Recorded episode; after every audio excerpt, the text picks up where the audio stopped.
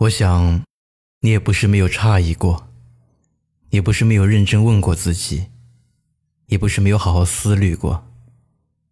你也做了很多努力，试图放弃那个所谓不合适、不可能的人。可是，在离开后的无数个夜里，你都是在有他的梦里醒来，然后望着空荡荡的房间，又开始想你和他在一起的曾经。你好，我是程东，这里是路人酒馆。本期故事来源：听友西凉。在经历了无数次的挣扎后，某一天清晨，你收拾好行李，丢下了一切，去了英国，穿过了几万里的高空。你知道，有个人一直在那里张开双臂等你。你不来，他不走。后来他向你求婚，你的心里是压抑不住的幸福感。你在感叹：还好，我也不曾万里赶到你身边，成为你生活的一部分。感谢那些年，我们一起坚持下来了。几年过去，现在在英国，在曼彻斯特。是你们的婚礼，给了这么多年爱情的长跑一个最好的结果。在最不懂爱的年纪，遇见了彼此最好的爱情。分开过，重遇过，百转千回，绕过地球几大圈，最后还是要在一起。兜兜转转的爱情里，始终都是你。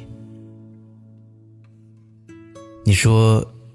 爱情本来就是一件值得去全部守护的事情，更何况是你和他的爱情。许多年前，你们就为此奋不顾身过，不曾后悔。感谢曾经那些年你们对爱情的坚持，一起扛住了来自社会不屑，甚至鄙夷的眼光。到了现在，你终于可以在属于你们的婚礼上。牵着他的手，说：“我愿意。”爱从来不是原罪，从来不需要因为外界的一言一语而放弃。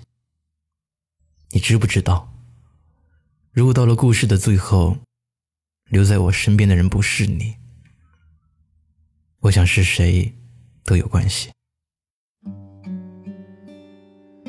两个人的爱情，本来就是一件既合情又合理的事情。无关他人，无关物质，在我的世界里，从来都不想把你排除在外的想法。我希望今后的一日三餐都有你，一年四季都有你，上班有你，下班有你，能和我一起去看风景的人还是你。我想和你手牵手走在大街上。光明正大，合乎道理。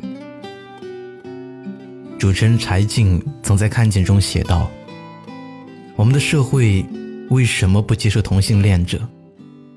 因为在我们的文化里，把生育当目的，把无知当纯洁，把愚昧当德行，把偏见当原则。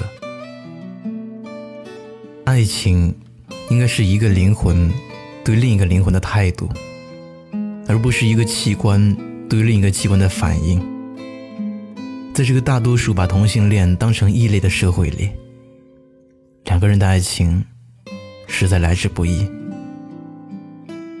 我们就互相依靠，彼此取暖，就这样无所畏惧的相爱着。想告诉你，我很幸福。因为我每天早上醒来，是你做好的早点。我下班后的目的地，是一所有你温暖的房子。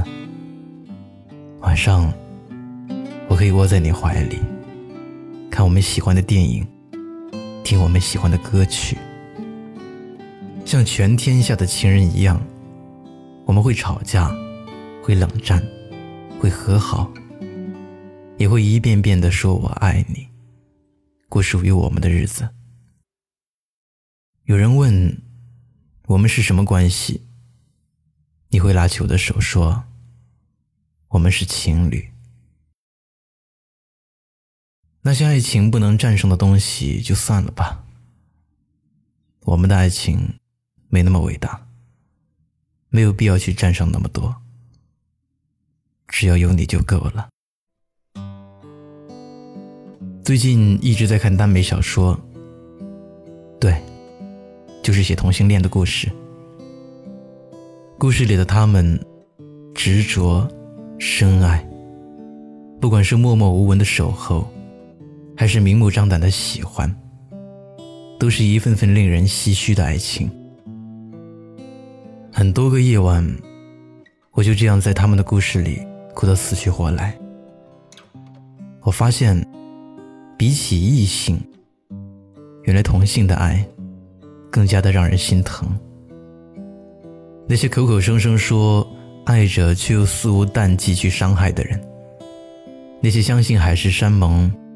最后到老死不相往来的人，那些说好陪伴，结果天涯两端的人，那都不是爱，是见色起意罢了。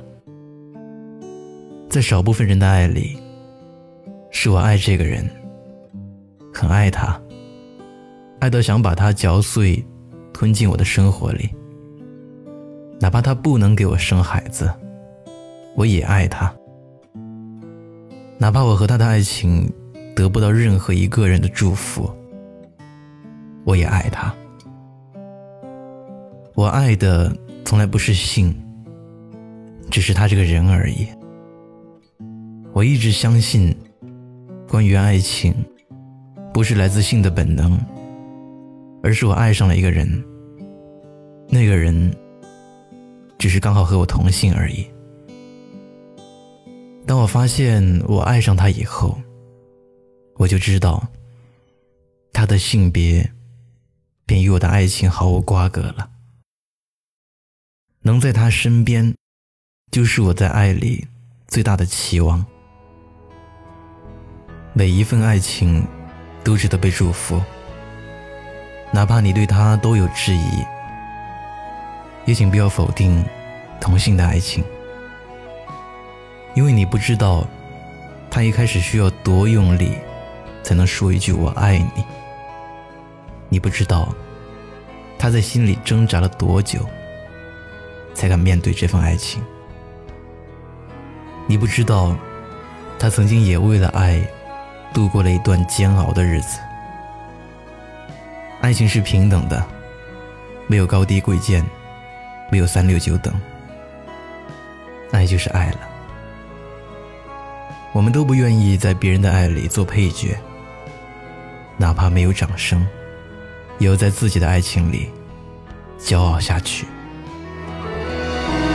明天冰雪封山的时候，光着双脚站在你翻山越岭的尽头，正当年少，两千个秘密。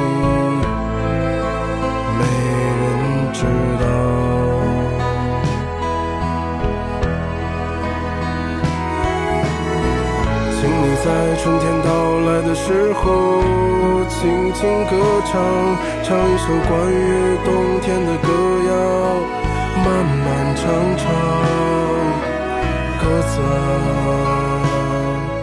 我在你温暖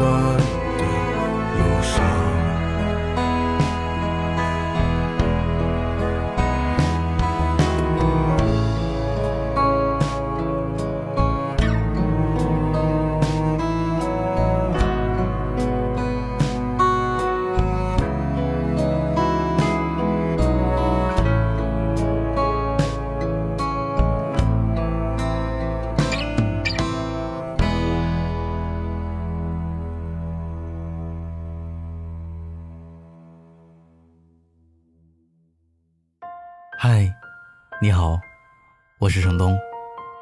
今天你过得还好吗？你可以在微信里搜索公众号“南方的冬”，只要你需要，我都陪在你身边。